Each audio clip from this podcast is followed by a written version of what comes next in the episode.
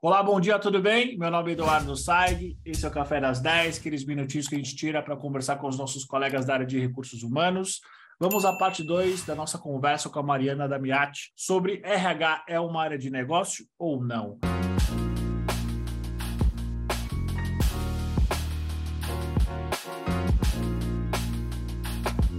Para quem está me vendo agora e principalmente para quem está me ouvindo que não me conhece, eu vou me descrever. Sou homem de mais ou menos 1,90m, estou sentado, uso óculos, estou de barba nesse momento e com um grande headset na minha cabeça para ouvir e para falar. Eu vou deixar a Mari se apresentar, tanto para quem está só ouvindo ela, quanto para quem está vendo também. Então, olá, pessoal, muito boa tarde. Edu, de novo, muito bom estar de volta aqui para a gente falar desse tema e dar continuidade a essa parte 2. Alguns de vocês já me conhecem, para quem não me conhece, eu vou me descrever. Eu estou sentada, estou com o cabelo solto, sou loira, estou usando óculos, também estou com um headset relativamente grande aqui na minha cabeça, estou com uma blusa preta e estou utilizando aqui um, um colar para bem apresentar aqui para vocês. Mari, bem-vinda mais uma vez. Vamos falar agora sobre a parte 2, que a gente começou semana passada, sobre RH. É ou não uma área de negócios? Para quem não acompanhou, sugiro que nos acompanhe. Foi um bate-papo muito interessante, muito profundo, muito denso, onde a gente contextualizou. Nessa nossa conversa, provavelmente a gente vai fechar esse assunto, onde a gente vai falar de presente, principalmente como que o RH ele se torna, de fato, uma área de negócios. Mari, se você pudesse talvez recapitular algumas coisas de quem não viu, de quem não ouviu a gente na nossa primeira parte da nossa conversa, o que, que você acha que é mais importante? Eu acho que uma coisa é importante, do daquela parte 1, porque a gente de fato chegou à conclusão de que o RH é uma área de negócio. Por quê? Porque não tem negócio sem pessoas. Ponto. Eu acho que na parte 1 um, a gente conseguiu trazer todo o contexto, toda a história, que eu acho que é importantíssimo a gente entender como é que o RH chegou até aqui, por que, que a gente está falando hoje dessas tendências, desses novos movimentos, e quais são as habilidades para 2023, eu acho que não só para 2023, mas para os próximos anos. Né? Então, entendendo um pouco desse histórico, Edu, eu acho que começa a fazer muito mais sentido, até mesmo para a gente continuar nessa jornada de evolução do RH. Então, a gente trouxe esse contexto lá na parte 1. Então, para quem não assistiu, vejam, porque vai fazer total sentido o link para essa parte 2 que a gente vai falar agora. Excelente, Mari. E agora, como que de fato o RH ele se torna uma área de negócios e não simplesmente uma área de suporte, uma área transacional, como a gente ainda escuta muito dos nossos colegas de mercado. É, eu acho que trazendo aqui, Edu, e eu coloquei num, num slide, eu vou falar um pouquinho mais sobre ele. Naquele contexto, a gente trouxe a história do RH, nós trouxemos o movimento que o mercado também está fazendo. Então, essa era é, do cliente, a era do conhecimento, a era do engajamento, Falamos que a experiência, na verdade, é causa, o engajamento é consequência e performance é resultado. Terminamos, inclusive, a parte 1 falando sobre isso. É, então, quais foram as conclusões que nós chegamos para falar sobre isso daqui? Primeiro, não tem dúvidas de que o mundo está mudando e ele vai continuar a mudar. Então, a mudança é a coisa mais certa que nós temos. Né? Outra coisa, a relação colaborador-empresa se transformou se transforma e vai continuar transformando. Porque se a gente tem que se a gente tem que o mundo está mudando, que o mercado muda, consequentemente essas relações elas também mudam, né? Mas a única coisa que de fato não muda são as pessoas estarem no centro dessa estratégia, porque como eu comentei, se não tem negócio sem pessoas, Edu, a gente tem aqui uma janela de oportunidade para posicionar a proposta de valor do RH.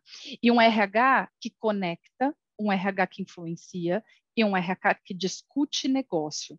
Então, por que, que eu trago este ciclo aqui? Porque, primeiro, se pessoas estão no centro, e aqui pessoas sem distinção, a gente está falando de líderes e colaboradores. Né? E a gente vai falar um pouco nas tendências que a gente está colocando uma pressão muito forte nesses líderes, mas ninguém nasce líder. Então, como é que a gente trabalha também com essas pessoas? Então, são essas pessoas que vão fazer a transformação. Baseado em que elas vai, vão fazer essa transformação? Na estratégia. Então, o RH ele precisa sim discutir de negócio. Como é que as práticas de RH estão se relacionando com o que, aonde a empresa vai chegar, com os objetivos dessa organização? Quais são as metas que de fato a gente tem. Então, uh, quais são, qual é a agenda estratégica de lucro, de crescimento, de sustentabilidade que essas empresas têm. E como é que eu amparo tudo isso com essas pessoas? Né? Como é que eu preparo toda uma organização ou gero um arcabouço ali para que essa organização possa ser sustentada junto com as pessoas e junto com, de fato, a experiência e a cultura para atingir os objetivos dessa organização. Então, uma vez claro, é, a, a esse RH que conecta, que discute, que influencia a estratégia com uma cultura que de fato vai trazer propósito, que vai deixar claro quais são os valores, quais são os comportamentos que são esperados das pessoas, qual é, a, a, a, qual é o papel da liderança no fortalecimento dessa cultura para de fato trazer coerência e consistência no crescimento, no objetivo, no negócio, na sustentabilidade da empresa. Então, para mim, quando a gente fala de cultura, Edu, a gente está falando disso, de coerência e de consistência, né, para você gerar qualquer base forte. A empresa precisa mudar? Precisa. Se eu sei claramente qual é a cultura, então eu vou me utilizar da cultura para poder fazer essa transformação.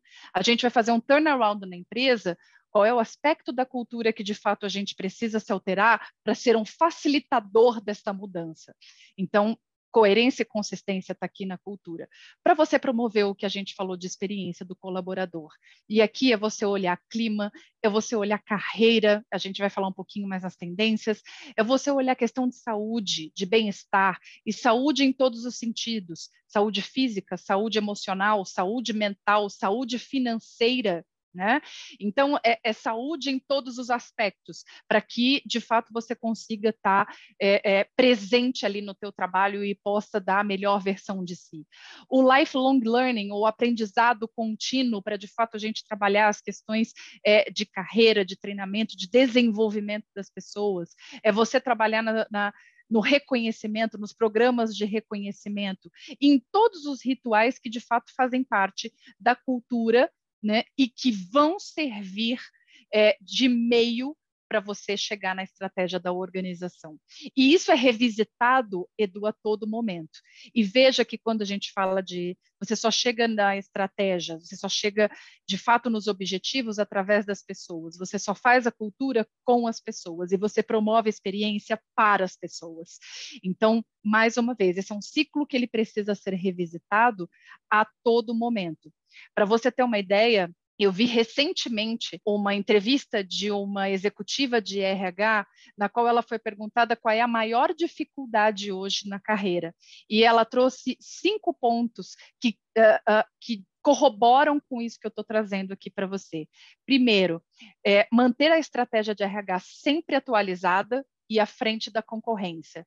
O que, que é sempre atualizado e à frente da concorrência? Você precisa, você precisa ter visão de negócio.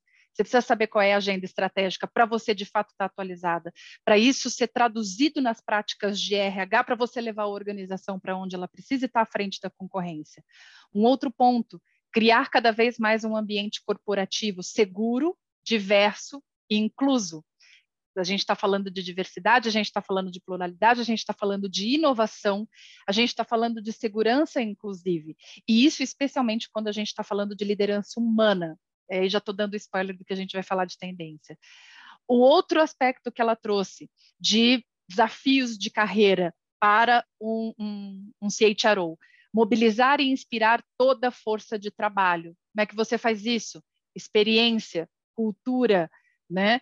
Encontrar, desenvolver e reter os melhores talentos. Como é que você como é que você faz isso? Colocando propósito, colocando os valores, uma estratégia que de fato as pessoas saibam qual é o papel delas dentro dessa estratégia. Então você está resolvendo um problema, você está participando de algo que é muito maior.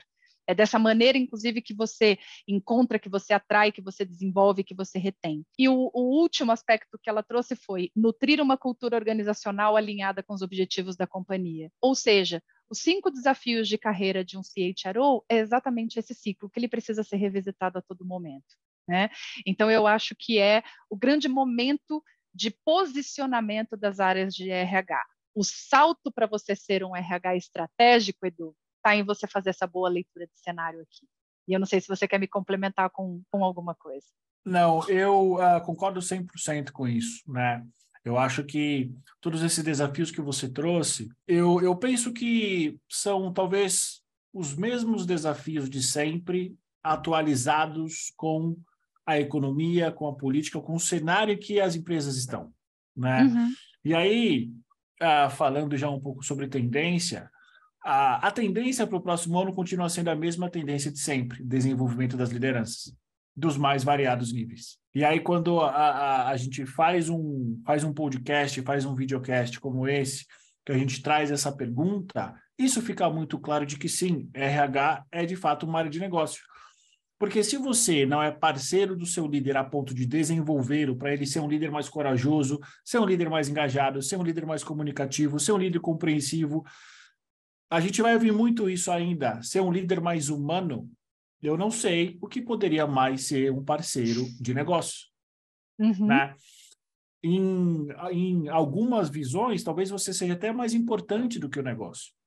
Mas uhum. vamos manter a nossa conversa num nível talvez menos, menos entusiasta. Então, uh, essa, essa tendência para 2023, que é a mesma tendência de sempre com uma nova linguagem, ela mostra de fato que o desafio continua sendo o mesmo. Não sei se estou me adiantando, mas eu ainda boto uma pitadinha disso. Eu acho que o RH ele cada vez mais precisa entender sobre um conceito chamado Web 3.0, uhum. que de fato é como o mundo dos negócios digitais já está já estão evoluindo para isso.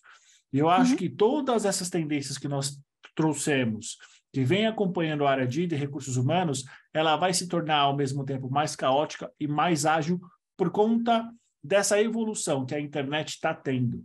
Então, há uns anos atrás, eu até uh, fiz algumas competências que eu acho que todo o RH ele deveria ter. E uma delas é economia digital. Eu acho que isso agora vai vir muito forte. É. E a gente falou um pouco da nova economia também na parte 1, né, Exato. Edu?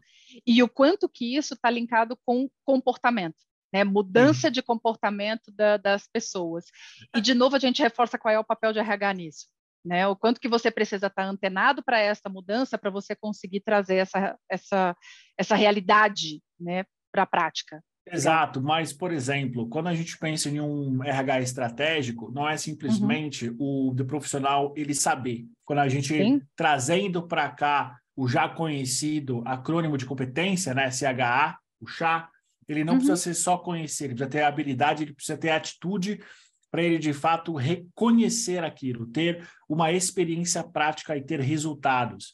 E aí, eu volto a bola para você, entre aspas, quando você fala aprendizado contínuo, que as pessoas colocaram um novo nome, né, como lifelong uhum.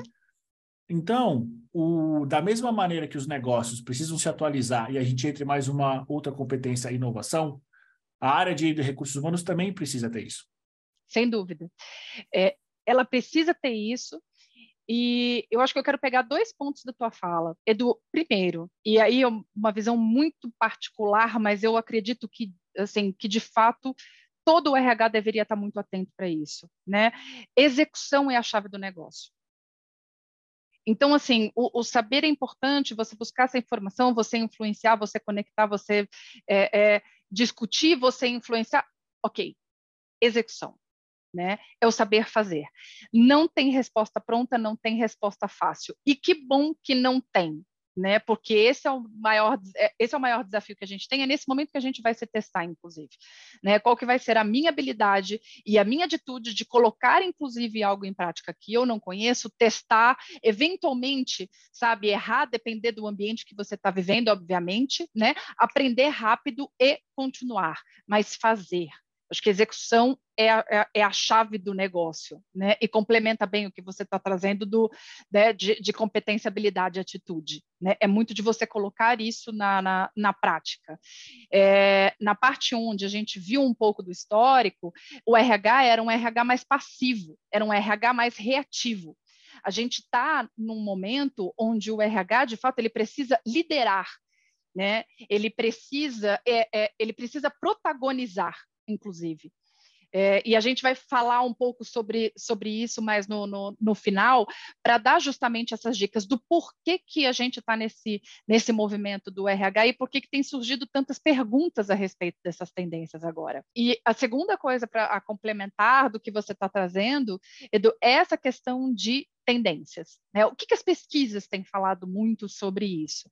Porque, ok, assim, pessoas aqui no centro, falamos de estratégia de cultura de experiência, mas qual que é o embasamento disso tudo? Né? Da onde que isso está vindo? E eu acho que a gente trouxe aqui é, duas, duas pesquisas. A primeira pesquisa do Gartner, né? Então o Gartner trouxe as, aonde que o RH deve focar em 2023, né? Então para onde que o RH deve ir neste ano? E aí foram entrevistados por volta de 800 RHs nessa pesquisa do Gartner, né? E aqui eh, eu trouxe pelo menos os principais highlights desta pesquisa. E complementar para falar, bom, isso é uma pesquisa do Gartner, mas será que você tem qualquer outra pesquisa que complemente isso, que esteja trazendo uma visão similar, para a gente não se basear em apenas uma?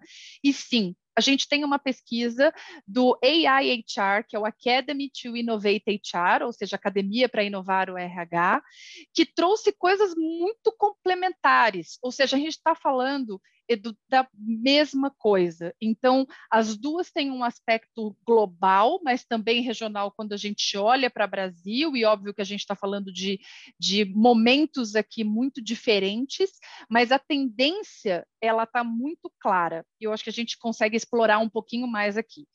Então, a primeira coisa, é, e eu vou primeiro olhar para essa parte esquerda aqui da tela, que é a questão do, do, do Gartner, vou primeiro trazer o Gartner e vou complementar com o AI HR, que é 60% dos entrevistados na pesquisa do Gartner falaram que a tendência vai ser liderança e eficácia de gestão. É, e o que, que é isso?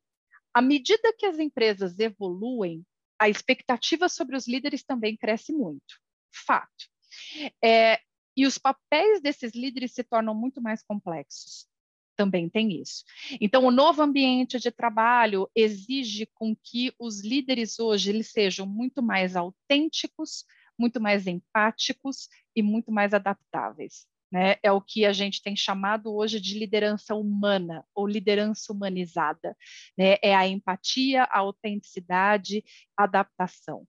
A sua, é, é, a sua capacidade de se conectar com o outro né, de se conectar com o seu time, de se conectar com as pessoas, para de fato você desenvolver uma, é, é, uma relação ali e, de, e direcionar não só a carreira, mas todas essas pessoas desse time para um objetivo, né? Então ter essa visão muito mais propositiva.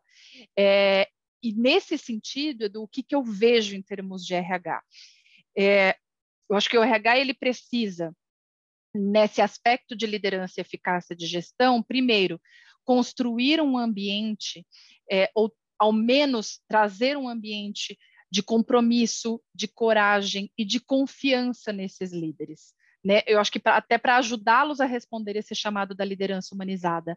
Só que também tem um outro ponto. O RH também precisa abordar quais são as barreiras de dúvida desses líderes, porque os líderes também têm medo, eles também têm incerteza, eles também não sabem lidar com algumas emoções, eles não sabem dessas mudanças. Então, muitas vezes eles precisam, a gente precisa ajudá-los a passar por essa ponte né, a formá-los, a desenvolvê-los. E aí eu concordo com o que você trouxe anteriormente, que é o desenvolvimento da liderança. Por que, que existe uma aposta tão grande né, na, é, no desenvolvimento da liderança? Em razão disso né, para a gente de fato transformar, trazer um novo estilo de gestão, trazer uma liderança que seja muito mais é, é, humanizada por conta desses movimentos do, do, do, mercado e nas novas formas de trabalho que também serão, que continuam sendo desafiadoras, né? não serão, elas já são desafiadoras hoje. Eu não sei se você quer complementar aqui junto comigo nesse sentido. É, eu acho que não, Mara, acho que você conseguiu sintetizar muito bem. Talvez é aquilo que eu falei há, há pouco tempo atrás, o desafio principal da área de RH continua sendo o desenvolvimento dos líderes, né? É. Obviamente, adaptado para a nossa realidade. Eu acho é que uh, esse é o grande ponto, talvez, quando a gente vê uh, profissionais de, de, recursos humanos que eles são muito bons, por exemplo, em desenvolvimento de liderança, mas uhum. eles estão presos num modelo antigo, num modelo que não é um modelo, por exemplo, que se adapta a um público atual. Uhum. E essa é uma diferença muito sutil, por exemplo, que eu vejo no recrutamento e seleção, mas que faz toda a diferença. Então, exemplo técnico para você que está me vendo e para você que está ouvindo. Quando a gente fala, por exemplo, de treinamento, você tem a escola 70-30-10, perdão, 70-20-10. Uh, hoje em dia, essa escola, uma das opções que nós temos, complementar ou não, é usar uma mídia digital, fazer uma pílula. E pode parecer simples isso, mas uhum. a grande maioria ainda não consegue entender essa sutileza. E quando a gente volta isso para o dia a dia de uma empresa, que é muito corrido, muitas vezes a gente não tem tempo para planejar tudo isso, a gente acaba tendo uma diferença na performance, que é exatamente o que você trouxe, Mari, a questão de tentar, a questão da realização. Os meios digitais hoje permitem com que talvez a gente consiga ter um modelo de tentativa, entre aspas, um, um rascunho muito mais barato, muito mais rápido, uhum. que é o MVP, que você trouxe na nossa primeira aula. Sim. Então, são essas sutilezas, por exemplo, que eu saio de uma conversa estratégica e vou para uma conversa operacional, que impacta diretamente nessa primeira grande preocupação, desenvolvimento de liderança. Uhum. E é, é, é, e veja, né, a gente está falando de liderança e a gente está falando de eficácia de gestão. Né? Exato. Né? E aí você tem gestão. Você tem gestão de negócios e você tem gestão de pessoas. Então, o papel do líder, ele é sim extremamente, é, extremamente complexo. É, a gente fala de uma liderança humanizada, né, de autenticidade, de, é, de empatia, mas eu acho que é uma empatia também dos dois lados, né? Porque também o colaborador, como é que ele se conecta com este líder que está fazendo um processo de mudança, de transição, Exato. ele também está aprendendo né?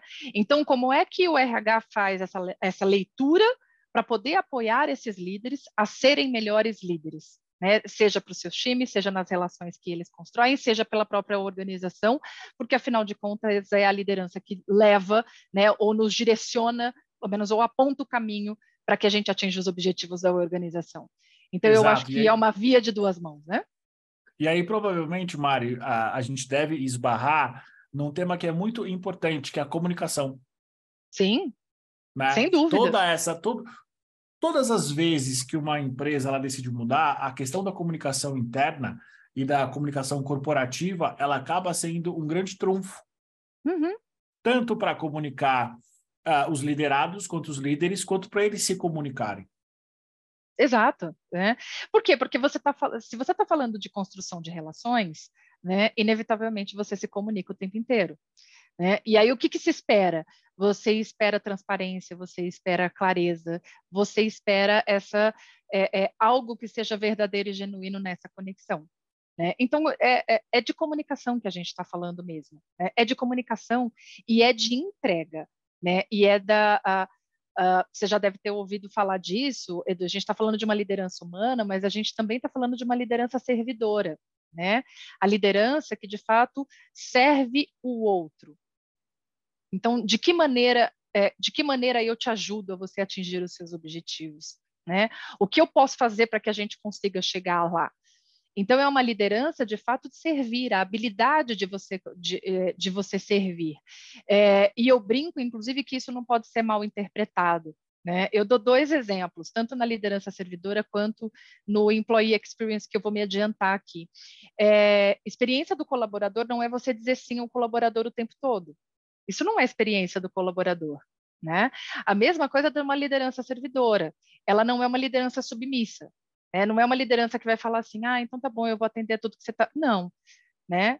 A gente precisa lembrar que essa, eh, essa liderança servidora é uma liderança que, de fato, te ajuda você a atingir os seus objetivos, mas ela não vai ficar fazendo nada por você o tempo todo, porque ela também tem os objetivos dela junto com a organização, junto com o time, com o coletivo, né, de dar uma visão é, é, estratégica, um propósito que seja muito claro e fazer todo esse alinhamento, né, mas não de ficar é, servindo como babá, Então, é, é sempre, é, a gente não pode interpretar de maneira errada né, os conceitos, e é isso que a gente está falando de liderança e eficácia de gestão.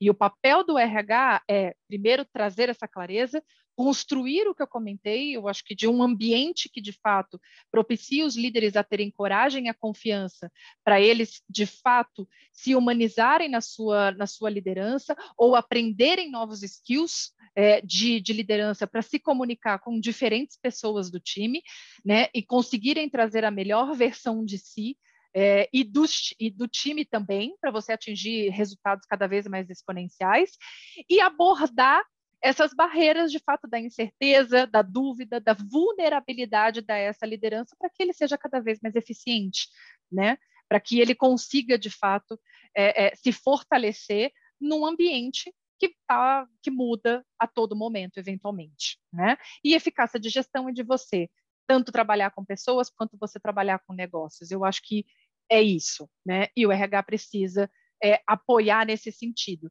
Veja que é o maior percentual dentro das pesquisas. 60% das pessoas falam que precisamos desenvolver, né? Como que a gente faz isso? Essa é a grande sacada, todos os RH estão se questionando a respeito disso. O outro ponto que não é muito diferente do é a questão de design organizacional e change management. 53% dos entrevistados falaram que esse vai ser um desafio. Por quê? Porque as transformações digitais, a incerteza econômica, o próprio mercado é, é, levaram né, a muitas mudanças. É, e, e, com isso, a gestão da mudança e a própria, o design organizacional de você adaptar as estruturas das organizações para responder a essas mudanças passou a ser uma, uma prioridade né, para você refletir a adaptação e a resposta necessária da organização. Então, tem uma questão de timing é, é, muito forte aqui também. Você precisa fazer a gestão da mudança, como que você vai fazer isso? Ou se é, é, é, é, é você está olhando para a estratégia da organização, sabe quando que isso vai acontecer? De que maneira você prepara a organização para isso? Né? Então, como que você vai fazer essa preparação? Como é que você vai facilitar esse processo da mudança? Então, o RH, qual é o papel? Ele precisa ajudar as pessoas a navegar, a passar por essas mudanças e mitigar o impacto que essa mudança pode ter no trabalho e no bem-estar e no clima da organização. Né? De novo, comunicação é uma grande chave aqui, porque quanto mais claro eu sei qual é o caminho que a gente está indo, isso acaba sendo também um facilitador desta mudança. Né, da mudança que a, a, vai acabar acontecendo e no próprio design organizacional, porque as pessoas vão entender o porquê está acontecendo tudo isso. E uma vez que eu sei o porquê, muitas vezes eu posso ter muito mais promotores do que detratores no processo de mudança. Né? É óbvio que eu sempre trago essas pegadinhas aqui do que eu acho que é, bacana a gente abordar. É, é, a comunicação ela precisa ser clara, o que não significa dizer que você precisa falar tudo né? Porque a gente está falando de estratégia da organização, então muitas vezes não é você falar absolutamente tudo, né? Mas é você, é, com o que você tem, é você saber trabalhar com essa informação e qual é a informação necessária para se passar para as pessoas, para que de fato elas sejam direcionadas para o caminho que precisa seguir, né? Então comunicação clara, diferente de falar tudo. Né? Então, acho que esse é o, o, um dos outros pontos aqui. E também tem a ver porque se a gente está falando de como que eu vou ajudar as pessoas a, na, a, navegar por essas mudanças ou mitigar os impactos, enfim, é como que eu continuo trabalhando a experiência do colaborador. Né? E 47% dos entrevistados falaram que o, a maior tendência em RH, da atuação de RH, vai ser no Employee Experience, que é a experiência do colaborador, que é voltado, Edu, a pergunta que a gente fez lá na parte 1, como é que você cria uma organização em que as pessoas de fato queiram ficar. Ou seja, como o colaborador ele se enxerga na organização, né? Será que ele, será que esse colaborador está enxergando o futuro dele aqui? É, e os planos de carreira, eles são cada vez menos claros menos visíveis, né? A gente não fala mais de escadinha, não tem aquela coisa muito fixa, extremamente engessada. A forma híbrida que a gente vai comentar aqui, né? E eu até já vou linkar, mas a forma de trabalho que é híbrido, que é remoto, ela vai continuar desafiadora e a gente precisa tirar um pouco do viés inconsciente que não dá para fazer cultura de forma remota. Né? Dá sim, a gente precisa cada vez mais testar e trabalhar a respeito disso. As formas, as formas virtuais estão aí, os encontros virtuais estão aí, os videologs estão aqui para isso, os podcasts estão aqui para você poder se comunicar. Você tem formas e mais formas de você, de fato, é, é, é, interagir com essas pessoas. Né? Conectar essas pessoas mesmo à distância. Então, a gente precisa tirar esse viés inconsciente. A gente precisa descobrir novas formas de comunicação. A gente hoje já fala de office design, né? Ou seja, o escritório ele vai ter uma outra função, não é mais a mesa e cadeira para você sentar ali e trabalhar a sua mesa, não. Né? Ele vai ter uma outra função, uma função muito mais de encontros, uma função mais de workshops, uma função mais de, é, é, de interação é, social do que propriamente mesa e cadeira para você poder trabalhar. Ele também pode, mas essa forma a gente já está começando a questionar. Né? Então, de que maneira a gente consegue fazer isso?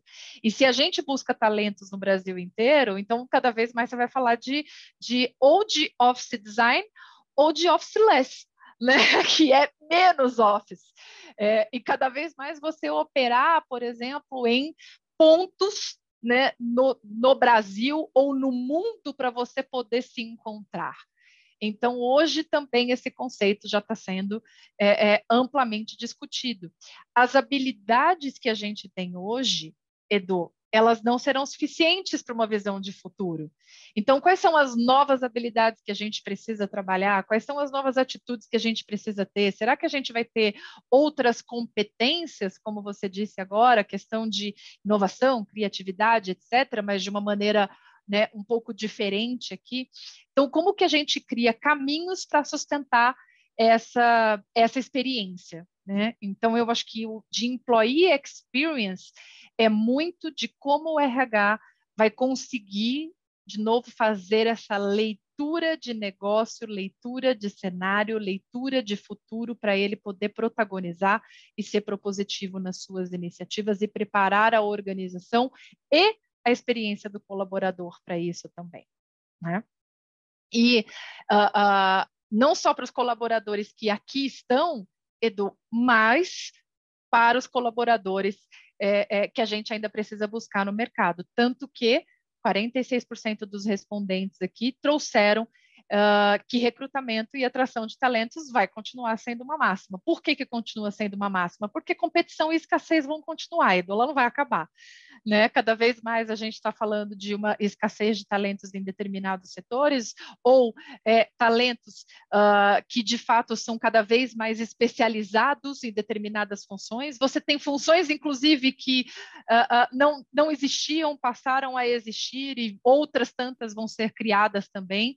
É, e aqui, Edu, o que eu trago de, uh, uh, de reflexão para recrutamento e atração de talentos é, primeiro, as estratégias de recrutamento e atração precisarão ser muito mais inteligentes. Eu acho que aquela coisa, uh, somente a busca no LinkedIn, né, e a busca ativa ali de buscar o LinkedIn, de mandar uma mensagem, ela não vai ser suficiente né? E isso não vai te deixar à frente da concorrência. Então você precisa apostar cada vez mais em tecnologia, você precisa apostar cada vez mais em dados para você ser mais assertivo e eficiente. Você precisa adotar estratégias de inbound marketing, né, para você poder é, é, fazer aí uma atração de talentos e um funil de talentos mais inteligente. É, você vai cada vez mais trabalhar em, em geração de conteúdo, né, para você poder, é, como uma forma de atração e trabalhar cada vez mais o seu employer branding, né? Então, o quanto que eu sou referência naquele conteúdo que eu estou trazendo e falar, opa, deixa eu despertar isso através dos conteúdos que eu gero. A gente vai é, é, cada vez mais em termos de atração de talentos, a equidade interna também é um dos pontos. E aí eu trago um outro ponto aqui que o AI, o AIHR trouxe, que é a estratégia de inclusão e diversidade, do porque é muito automático para os RHs pensarem em estratégia de inclusão e diversidade apenas em recrutamento e seleção. Vou colocar uma meta, tenho que trazer 50% de mulheres, tenho que trazer 50%. Não, é, é, as estratégias de inclusão e diversidade elas precisam estar na experiência, né, nas práticas inclusivas na jornada da organização. Então, de fato, o que, que você está fazendo para isso? O quanto que você está colocando é, é, conceitos e práticas de inclusão e diversidade no seu desenvolvimento de liderança? O quanto que você está colocando isso no seu onboarding? O quanto que você está colocando isso, de fato, é, nas questões de engajamento, na criação de um produto? Né? Então, são práticas inclusivas na jornada e não apenas em recrutamento e seleção. Né? É, e, eu, e, e, eu acredito, uh, Edu, no famoso walk the talk. Né? Então, não adianta você só falar. Eu acho que é você trazer isso muito para a prática. E a atração de talentos, principalmente na estratégia de atração de talentos, o que eu percebo que os candidatos estão cada vez mais olhando é se de fato a empresa entrega aquilo que ela fala, aquilo que ela comunica. Né? E eu acho é, que. É, diga lá. É, é o, tudo isso que você está tá trazendo, Mari, é, eu concordo 110%, e talvez eu traduzo como a cultura da empresa ela precisa mudar. Né? Uhum. E muita gente ainda tem uma, tem uma confusão sobre o que é cultura. Cultura, como diria o meu grande amigo Eloar Moraes, é como as coisas são feitas no dia a dia. Então, tudo isso que você está me trazendo nada mais é do que pegar a cultura das empresas e fatiar ela, para a gente entender onde cada uma das necessidades para o ano que vem elas se encaixam. Uhum. Tem muita gente, por exemplo, aqui eu vou trazer um, um, exemplo que é sabido, todo mundo conhece, inclusive saiu na mídia. Durante muitos, muitos anos, talvez década de 60, talvez década de 70, 80 e 90, e começo dos anos 2000, todo mundo conhecia a Ambev como uma empresa muito agressiva. Mas olha só, cada ano que tinha um, um, projeto, um programa de trainee, quantas milhares de pessoas não eram interessadas justamente por essa cultura? E não existe cultura de uh, empresa correta ou errada, certa ou não. Cultura é cultura. E neste momento que a Ambev tinha essa classificação, tinha um monte de gente interessada por ela. Como tinha um monte de gente que não tinha. Uhum. Já saiu na mídia recentemente que a Ambev decidiu mudar essa cultura, por N Foi. motivos. Mas perceba que era uma cultura que todo mundo sabia que era o walk the talk. Aqui você vai trabalhar bastante, aqui você vai ser muito reconhecido por isso, mas a gente tem algumas necessidades que muitas vezes são encaradas como agressivas. Você topa, candidato? Topo. Então seja bem-vindo. Então, eu acho que grande parte do que você está trazendo é uma transparência e as empresas elas precisam fazer um trabalho muito profundo de reconhecimento sobre a cultura que elas têm. Uhum. E aí, isso é, é, um trabalho que parece ser muito simples, mas é longe de ser fácil. Eu li esse artigo, Edu, saiu até na, na, na, na Você RH no dia 11 de isso. outubro, lembro até hoje. É, e, é, e, e, e saiu, eu lembro que a manchete era que a Ambev estava reformulando a cultura dela, aprendendo com os erros. Era uma coisa assim. Qual era o foco deles? Reposicionar a marca para atrair talento, que é o que a gente está falando aqui foi uma coisa extremamente positiva, né? Se eu puder fazer uma, uma, uma avaliação. Para mim porque, também. Porque qual que foi o grande, qual que foi a grande sacada, né? É, eles reconheceram que a cultura era detratora, entre aspas, no que se refere à marca empregadora e que podia, inclusive, limitar a estratégia de crescimento deles e até o posicionamento. Então, acho que isso é que é incrível, a empresa fazer esse exercício interno, né? É um, é, de falar assim, não, a gente quer atrair agora os novos talentos ou os novos perfis, inclusive fazer uma mudança interna, né? E o quanto que isso, de fato, é, é, pode trazer, assim, pode dar um salto, pode ser um grande marco é, para a Ambev, né? Então, eu achei incrível essa mudança que eles trouxeram. E tudo começa com cultura. Exatamente. Pode até parecer piegas, né? Mas é aquela velha história, o que trouxe a gente até aqui não vai levar onde a gente quer chegar, né? Então, Exatamente. mas por que, que eu sempre cito a Ambev quando nós falamos de cultura? Porque era uma cultura muito clara, era uma uhum. cultura reconhecida e aceita. E eu acho que uma parte das empresas, uma parte desse desafio que as empresas têm, não só para o ano que vem, mas para os próximos anos, é reconhecer como as coisas são feitas aqui e aceitar ou não, mas precisa ser reconhecido. Porque é o que todo mundo sabe. Algumas empresas têm um quadro com missão, visão e valores, em tese, subentende-se uma cultura e, na verdade, o dia a dia é outro. Eu acho que o caso da Ambev ele é muito emblemático, porque você pode ter a cultura que você quiser, desde que ela seja feita no dia a dia. Exato. E que ela te leve para onde você está querendo chegar, né? Exatamente. Então, provavelmente ela não teria é, iniciado este movimento se essa cultura tivesse levando ela para o lugar. E eu acho que você matou na frase que você trouxe. Ela trouxe a Ambev até aqui e é uma baita empresa, né? Eu acho que assim é uma, é uma gigante e não é à toa. Né? É uma das grandes fazendo... escolas que o Brasil tem, uma das, uma das grandes escolas brasileiras de recursos humanos. Algumas pessoas não gostam, tem alguns detratores, mas eu, como recrutador especialista, eu acho que é uma das grandes escolas, talvez uma das dez melhores escolas que o Brasil já teve. É. PDCA, Budget Zero, tudo isso veio deles. Uhum. E, assim, grandes conceitos de gestão, né? Exatamente, Edu? exatamente. Poucas pessoas sabem disso, Mari, mas People Analytics, a primeira, a primeira empresa que eu vi desenvolver lá em 2014, e é muito mais antigo do que isso, foi a Ambev. Uhum. Claro que não tinha, por exemplo, Tableau, não tinha todos esses conceitos de Big Data, mas eles usavam conceitos de venda e de CRM para tentar fazer uma gestão muito próxima do colaborador. Exato. Então, ela, é teve, ela teve e tem muito valor, exatamente. Isso é execução, execução na prática. Execução, né? E com simplicidade do ah, ainda não tem, vou esperar, não, eu não vou esperar, eu vou fazer com aquilo. E de novo, eu acho que eles estão fazendo de olhar para a estratégia da organização com esta visão de negócios que eles têm e falar, deixa eu ver se a cultura que a gente tem hoje de fato colabora, né, ou nos leva para o patamar é, ou para os grandes objetivos que a gente tem. Se sim, vamos manter e vamos fortalecê-las cada vez mais. Se não, vamos alterar. Eu acho que essa flexibilidade, é, Edu, esse autoconhecimento, eu vou chamar assim, da própria organização e se permitir fazer. Inclusive, eu acho que público só mostra a grandiosidade do trabalho que a Ambev está fazendo lá. Então, isso está muito bacana. Exatamente, né? concordo com você.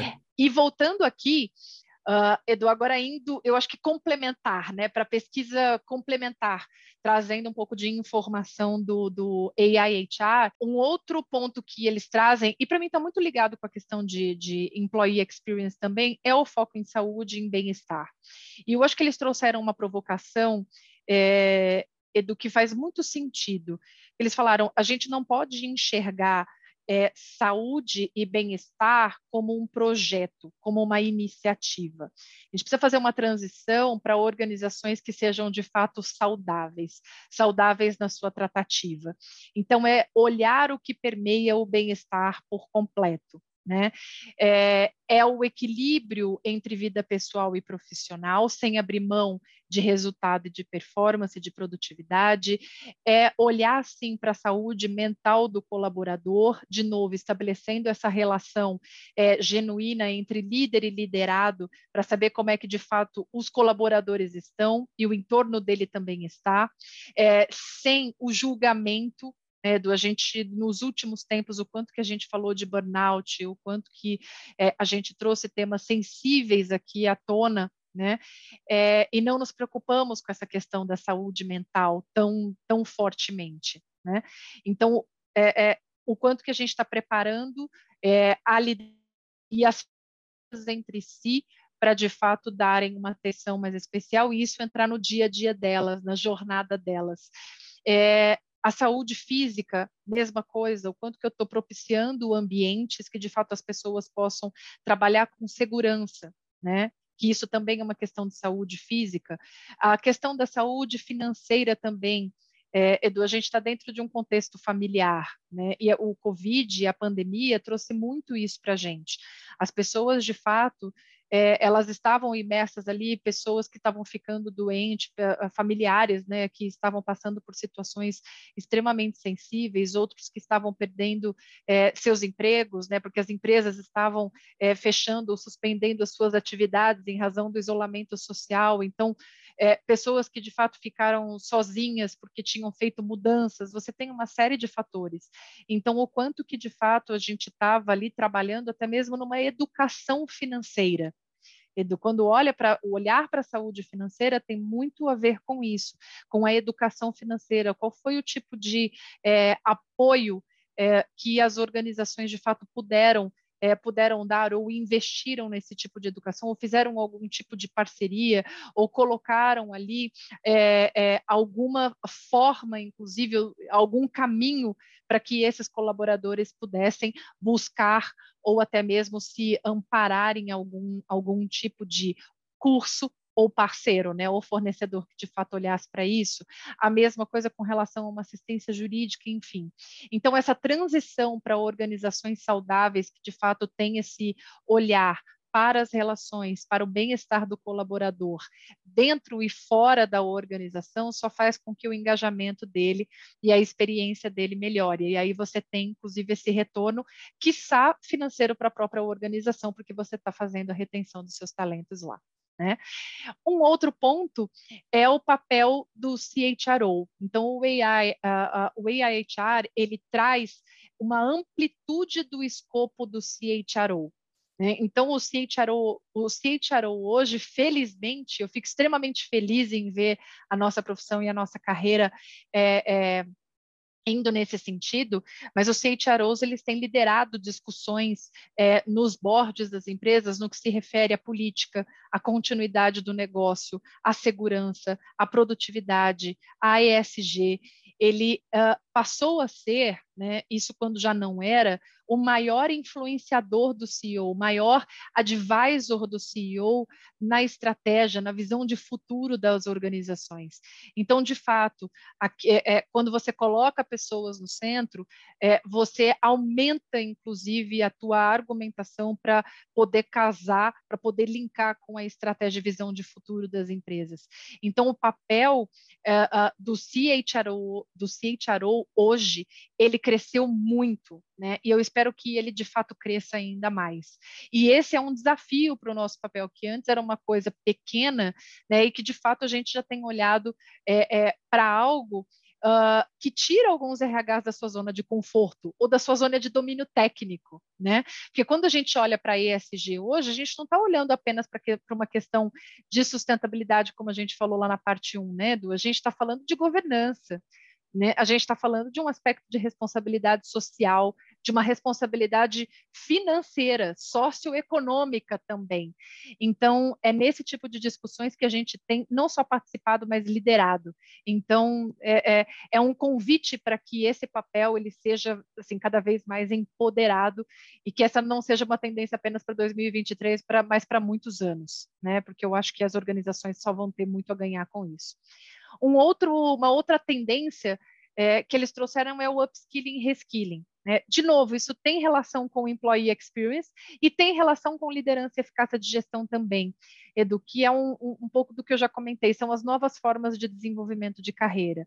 Né? Hoje a gente não está falando só mais de uma escadinha, a gente está falando de novas formas. Hoje você tem é, é, um horizonte para você poder é, para você poder trabalhar e em algum momento você vai ou precisar fazer um upskilling, você desenvolver uma competência para você poder é, é, de fato uh, uh, ir para essa é, para essa nova posição, ou um reskilling quando você está falando de uma transição de carreira, né? Ou seja, para uma mudança de carreira que você vai fazer.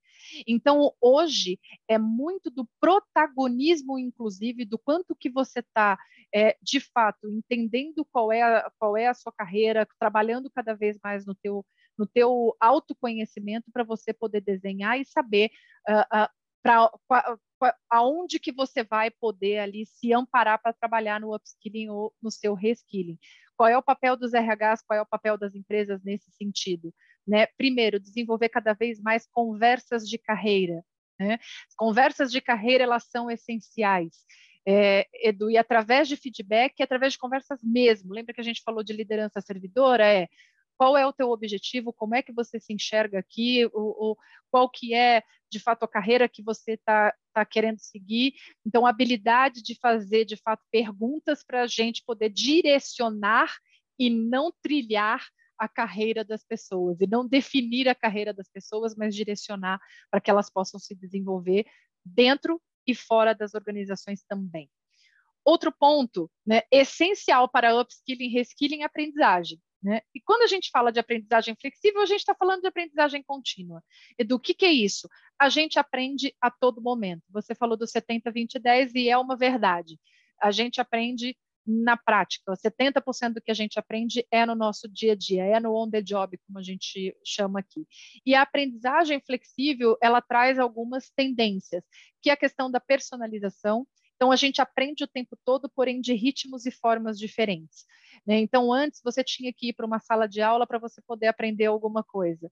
Hoje, você aprende de diversas formas. Hoje, você consegue, através desse é, é, desse podcast, desse videocast que a gente está fazendo, aprender muita coisa. Isso é uma forma de de aprendizagem. Hoje você tem workshops, hoje você tem gamificação, hoje você tem, enfim, formas e mais formas para a gente não, não, não uh, uh, não tomar muito tempo aqui, mas a personalização para ver o que, que de fato vai se conectar, vai se conectar com aquela geração ou para aquele grupo, ela é essencial. A geração Z não aprende da mesma forma que a geração de baby boomers, por exemplo. Então, como é que eu personalizo experiências de aprendizagem para que eles possam capturar e ter a mesma experiência em termos de conteúdo? Né? Então, de que maneira a gente vai personalizar isso? Como é que a tecnologia influencia tudo isso? Ela influencia demais. A gente nem precisa falar de tecnologia aqui, porque ela de fato mudou a forma como a gente aprende, como a gente é, é, é, a, a, é a aplicabilidade né, do, do, do, treinamento, então a tecnologia revolucionou isso. O próprio protagonismo, né, então não é mais o RH, não é uma pessoa que tem mais o domínio do conhecimento. Antigamente você chegava numa sala de aula, tinha ali um instrutor de treinamento e aquela era a pessoa que dominava aquele tema e todo mundo escutava. Hoje não, o conteúdo está em todo lugar. Você pode aprender, inclusive, com seus pares. Você vai conversar com uma pessoa, essa pessoa vai te ensinar a respeito de alguma coisa. Né? Qual é o papel das organizações, da forma para tudo isso? Como é que você captura este conteúdo e, inevitavelmente, se torna uma plataforma de aprendizagem? Né? Ou até mesmo a gente pode chamar de um marketplace de aprendizagem. Edu, para que é, é, você capture isso, dê estrutura, de forma para que isso, uh, isso fique disponível, inclusive, para as pessoas dentro de uma organização.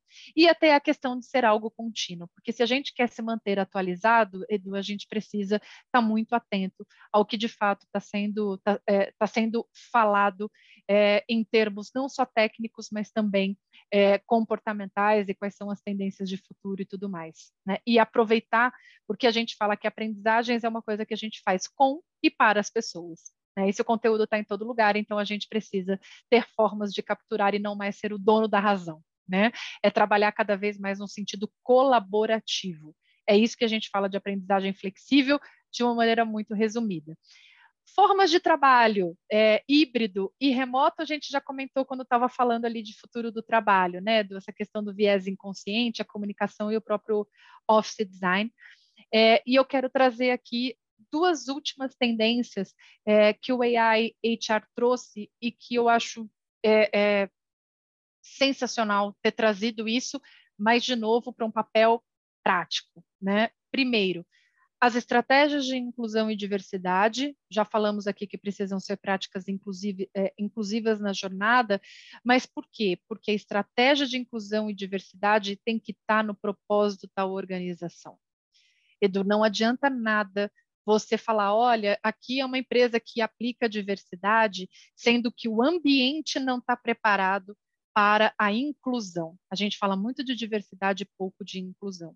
Se o propósito da organização não está trazendo inclusão, Edu, você já tem um primeiro erro na tua estratégia de inclusão e diversidade.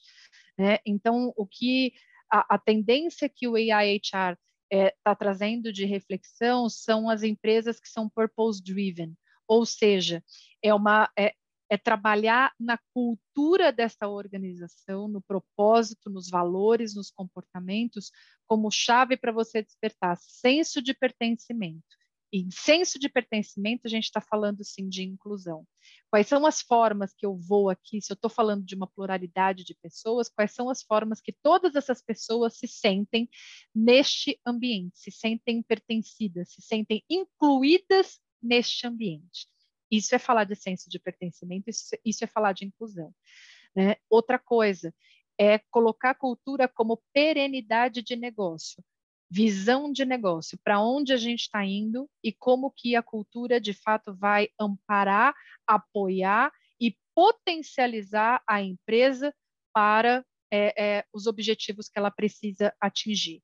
Responsabilidade do social. Então, uh, e quando eu falo de responsabilidade social aqui, eu não estou falando nem num aspecto externo, mas eu estou falando principalmente num aspecto interno. É, a gente, a, a, gente falou aqui, Edu, e eu trouxe, que na minha visão, cultura tem a ver com coerência e consistência. Né? E coerência e consistência, para mim, Edu, é a gente assumir a responsabilidade do nosso propósito, dos comportamentos e, das, da, e da, dos valores dessa organização. É, trazer para a prática aquilo que a gente precisa viver, ou seja, o famoso walk the talk, aquilo que eu falo, eu também executo, é assumir a responsabilidade para si quando dá certo e quando não dá certo né? E qual é o ajuste de rota que você precisa fazer? Nesse sentido que eu falo de responsabilidade, porque aí sim a gente começa a falar de algo que é autêntico, genuíno e verdadeiro, né? Ou seja, é a cultura é, daquilo que eu falo, eu executo e eu sou responsável por isso. E, e eu trago um exemplo aqui, uh, Edu, eu não sei se você já ouviu falar, mas eu acho que é, é, é muito interessante. É, muitas vezes você fala assim: alguém precisa fazer isso, ou a cultura vai mudar essa empresa, né? Parece que uma divindade vai entrar pela porta e vai fazer alguém essa mudança. externo, é alguém é, externo, alguém né? externo, né? Alguma é a mesma coisa, coisa quando nós ouvimos: o mercado vai fazer, nós somos o mercado. Exatamente. Então é essa coisa muito etérea, né? A cultura cultura vai, vai mudar essa organização, a liderança vai nos levar. Quem é a liderança? Né? Quem vai fazer? Quem é responsável pela cultura? Então, a responsabilidade é minha. Né? Eu sou a eu sou a responsável por isso. Qual é o meu papel nisso e o que, que de fato eu vou fazer? O que, que de fato eu vou assumir?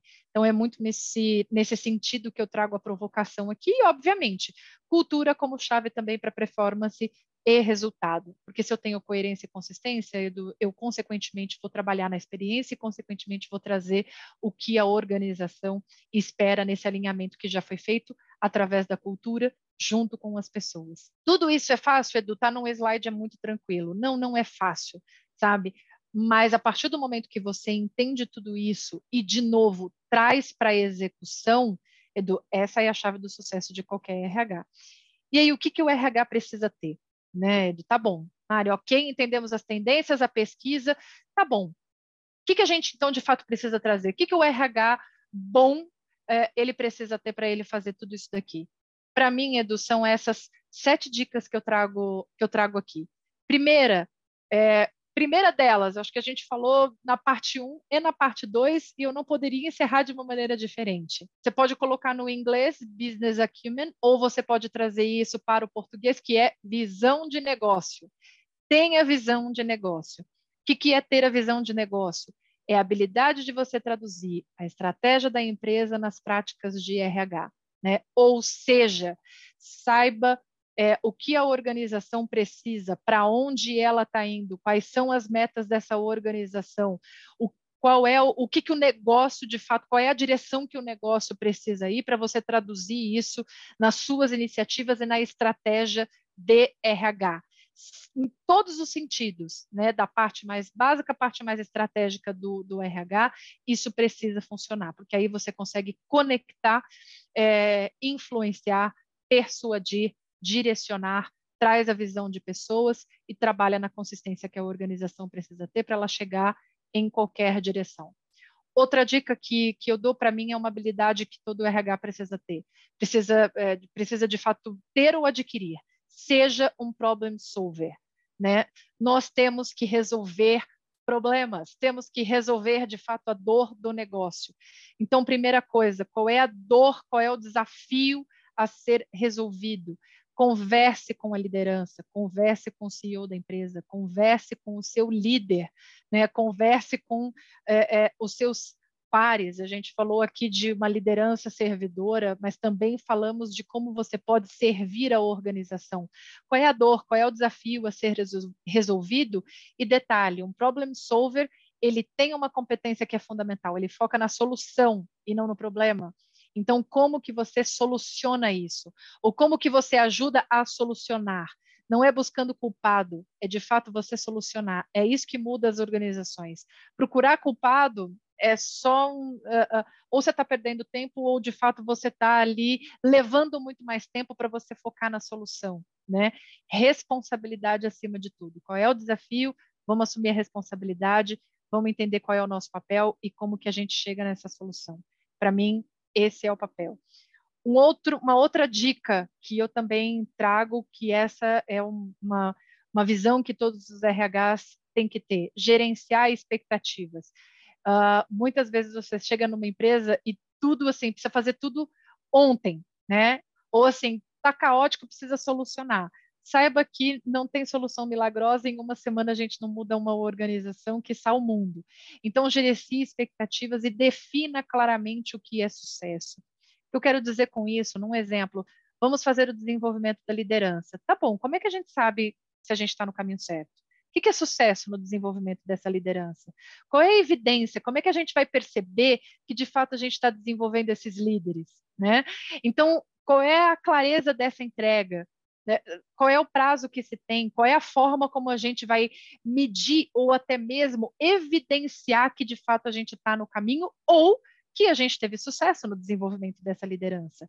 Esta clareza ela é fundamental, Edu, porque senão você traz um monte de iniciativas, iniciativas que elas são incríveis, fantásticas, muito legais, mas que você não sabe se você está, de fato, traduzindo isso na estratégia da organização. Ou seja, você está fazendo tudo isso para quê mesmo? Esse para quê mesmo não pode ter dúvida. Se essa dúvida permanece na organização, você está fazendo um monte de iniciativa, mas você está perdendo tempo, porque a organização não está enxergando valor naquilo que você está propondo. Né? Então, é você definir de fato o que é sucesso. Outra dica que eu trago também, Edu, é traga foco sem perder as ideias. O que, que eu quero dizer com isso? Habilidade de priorização. Edu, por quê? Porque muitas vezes, num estilo colaborativo, e a gente está falando aqui de se conectar com as pessoas, de, de dar espaço de fala para os colaboradores, de de fato ali a gente traduzir isso numa experiência do colaborador e ouvir o que eles têm a dizer, é, você precisa conectar tudo isso com o que é relevante para o negócio e fazer, obviamente, algumas adaptações quando necessário. Mas quando não é relevante, você não pode perder isso como ideia. Então, você tem que trazer foco, você precisa priorizar, mas ainda assim continuar no brainstorming, continuar ouvindo e deixar claro o porquê que você, por que a gente está fazendo isto primeiro e deixando isso para um segundo ou terceiro momento, porque aquilo é muito mais relevante para o negócio. Né? Então, muitas vezes, é, a gente, como RH, precisa né, trazer este foco sem perder as ideias, continuar a dar esse espaço de fala, esse ambiente que ele é participativo. Né? Então, para mim, é a habilidade de priorização. Outra dica que eu dou também, Edu, temos que contratar as melhores pessoas, melhores inclusive do que a gente, né? A gente tá, a gente vai ser liderado pelas novas gerações, então a gente precisa contratar os melhores. E recentemente eu fiz um, um uh, uh, eu vi uma palestra é, de conselheiras né, é, de formação de, de, é, de conselheiras. Eu adorei o conceito que, que elas trouxeram, que é contratar os melhores com belong cultural e não com fit cultural. O que, que, significa isso? Né? O fit cultural ele pressupõe um match perfeito. Então você tem exatamente aquilo que eu preciso. O belong cultural é uh, você tem parte do que eu preciso, mas como a organização está num processo de mudança, talvez você tenha algo que eu ainda vou precisar. Né?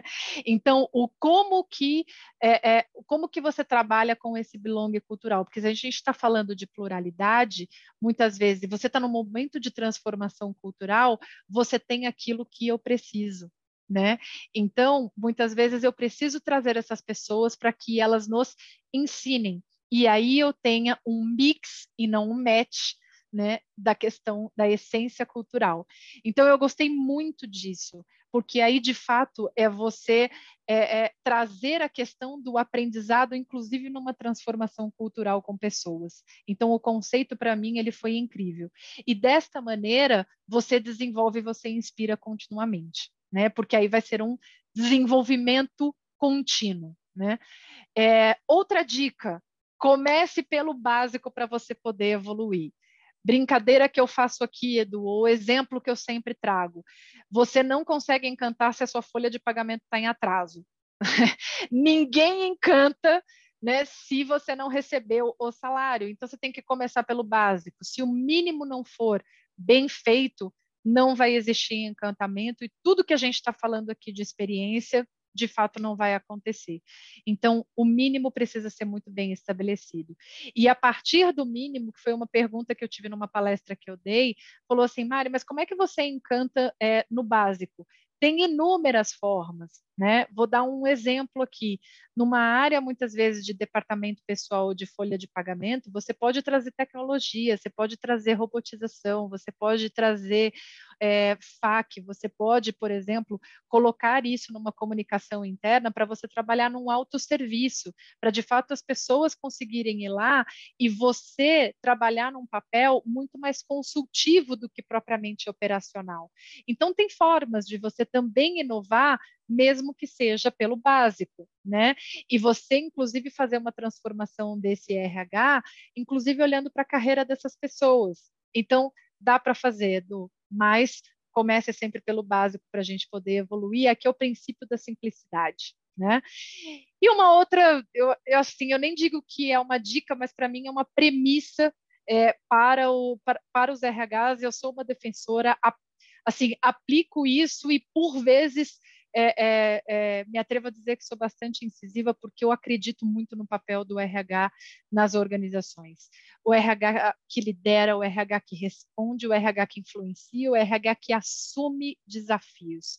Então, é um RH que ele precisa estar muito atento aos movimentos do mercado, à visão de negócio, à leitura de cenários, aos sinais que de fato você tem no mundo corporativo, a, a construção é, de alianças que você de verdade precisa fazer, é você investir tempo com os seus times, então na montagem do teu time, na formação do teu time, no desenvolvimento do teu time, em ouvir é, os seus times, você sendo propositivo para você de fato estar tá à frente, não só da concorrência, mas trabalhar num RH que seja vanguarda, num RH que seja é, referência, num RH que inclusive possa ditar é, tendências e, sem dúvida nenhuma, trabalhar com as pessoas. Né? Eu acho que não é, não é mais uma questão de trabalhar para elas, mas é trabalhar com elas. Né? A gente não está numa era mais de saber tudo, mas a gente pode saber tudo se a gente unir esforços. Então, para mim, assim, são sete dicas é, para você poder atender todas aquelas tendências que a gente falou e, de fato, fazer aquele ciclo que a gente trouxe ali de pessoas no centro com estratégia, cultura e experiência ser cada vez mais virtuoso. Então, na prática, Edu, para mim, é isso que a gente precisa para, de fato, não só. É, acho que eu já convenci, né, ou já convencemos aqui todo mundo de que o RH é uma área de negócio. Edu, agora a gente responde a pergunta de que é assim que é um RH de negócio. Né? Então, acho que é dessa, de, dessa forma aqui que a gente traz todo esse conteúdo. Né? Muito bom, Mari. Complementando só todas as suas dicas, eu acho que tem três competências que, para mim, vão ser muito necessárias para o ano que vem, né? principalmente para de recursos humanos. tomada de decisão, pensamento crítico e gestão da diversidade. Eu acho que ano que vem, principalmente para as empresas que estão no Brasil como todo começo de governo vai ser um ano minimamente desafiador, uh, então, juntando todo esse contexto que a gente trouxe, toda essa discussão, a gente ainda tem um cenário político-econômico que vai ser diferente. Ninguém sabe se vai ser melhor ou pior, nada disso. Então, a gente ainda tem uma pitadinha a mais. Então, acho que além dessas sete dicas que você trouxe, eu complemento com, as, com, com o desenvolvimento dessas três competências. E é claro, eu sei, você sabe, provavelmente grande parte das pessoas que está vendo a gente sabe que competência a gente não desenvolve de uma hora para outra. Mas penso que, a partir do momento que a gente tem a consciência de que talvez seja necessário, já é o primeiro passo para o nosso desenvolvimento. Né? Então, repetindo, tomada de decisão, pensamento crítico e gestão da diversidade, juntando tudo isso que a Mari trouxe, são talvez 10 dicas para você que está vendo a gente, para você que está ouvindo, se tornar um RH de negócio, é, se tornar de fato um parceiro do negócio, uma ferramenta de uh, transformação. A gente tem um monte de sinônimos e um monte de símbolos, mas acho que dentro do que a gente consegue contribuir esse conteúdo está mais do que rico. Eu acho que pegando o gancho nessa questão da, da das competências que você trouxe, o pensamento analítico, né? Do, eu acho que nas sete dicas que eu trouxe aqui é exatamente isso que permeia essas sete dicas, né? Para você Exato. ter visão de negócio, você precisa ter um pensamento analítico. Para você resolver a dor e saber como é que você seleciona, você precisa ter um pensamento analítico. Então, de fato, é, eu acho que é aportar em cima dessas atitudes e habilidades aqui a questão da competência que você trouxe muito bem. A gestão da diversidade, o quanto você, o, o quanto você vai conseguir, de fato, explorar ah, a riqueza dessa diversidade. E, de novo, não só falar na diversidade, mas na inclusão. É, Para mim, a inclusão, como que você trabalha com essas, é, com todas essas pessoas, com a com a pluralidade que todas elas têm, com a multidisciplinaridade, com os diferentes perfis que todas elas trazem, com a riqueza de conhecimentos e de bagagens e de vivências que cada uma delas fazem, e dar espaço de fala, né? trazê-las de verdade para aquilo que está sendo realizado, feito, é, para que elas participem, para que elas executem. É um convite à inclusão, né? mais do que a própria mais do que a própria diversidade, porque você saber fazer gestão de diferenças, eu não digo que é uma coisa simples, mas é cada vez mais você incluir as diferenças na sua gestão. Acho que esse é o grande, essa é a grande sacada. E eu concordo, né, como disse você, 110% com você. Quem o líder e os RHs que conseguirem de fato promover essa mudança na sua liderança, nos seus, nos seus estilos e nas suas organizações, eu acho que sem dúvida nenhuma vai chegar em um outro patamar. Excelente, Mari. Uh, Para a gente terminar, alguma coisa que você gostaria de, de falar que eu não te perguntei? Eu acredito que não, mas Edu, eu deixo aqui é, formas, inclusive, para as pessoas se, é, é, se conectarem com a gente. Né? As pessoas já estão aqui no seu canal, então todas elas já conhecem. Né? De uma certa forma, eu estou no LinkedIn, Mariana Damiati, ou no Instagram, também Mariana Damiati, com vários desses conteúdos lá também, para a gente poder conversar, interagir, etc. Então, de novo, te agradeço super o espaço. Eu o convite para a gente falar de um tema que eu sou, é, eu sou apaixonada, sou uma estudiosa, é, defendo e quero ver cada vez mais os CHROs de fato ganhando esse espaço tão rico no mercado e que cada vez mais a gente sente em cadeiras estratégicas para que a gente traga essa, essa visão é, das pessoas nas organizações. Mari, quem tem que agradecer sou eu, quem está ouvindo a gente, quem está vendo a gente, por você ter compartilhado uh, essa aula, esse direcionamento, reflexões.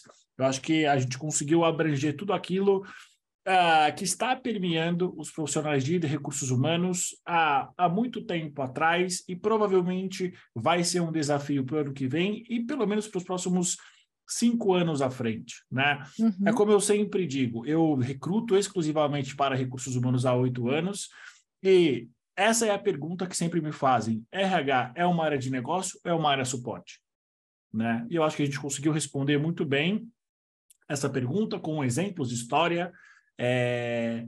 Então, eu acho que a gente conseguiu contribuir para o desenvolvimento da, dos, dos, profissionais da área de recursos humanos e das pessoas que, que gostam da área também. Sem dúvida nenhuma. Então, Mari, muito obrigada pelo seu tempo, obrigado por você ter compartilhado um pouco da tua visão. Para quem deseja contatar a Mari, pode ficar tranquilo que eu vou colocar todas as informações sobre o LinkedIn dela, e-mail, no, no card desse vídeo. Mari, muito obrigado pela tua presença. Espero ver você aqui novamente. E para você que está vendo a gente, muito obrigado também. Até a semana que vem. Até a próxima. Até mais. Tchau, tchau.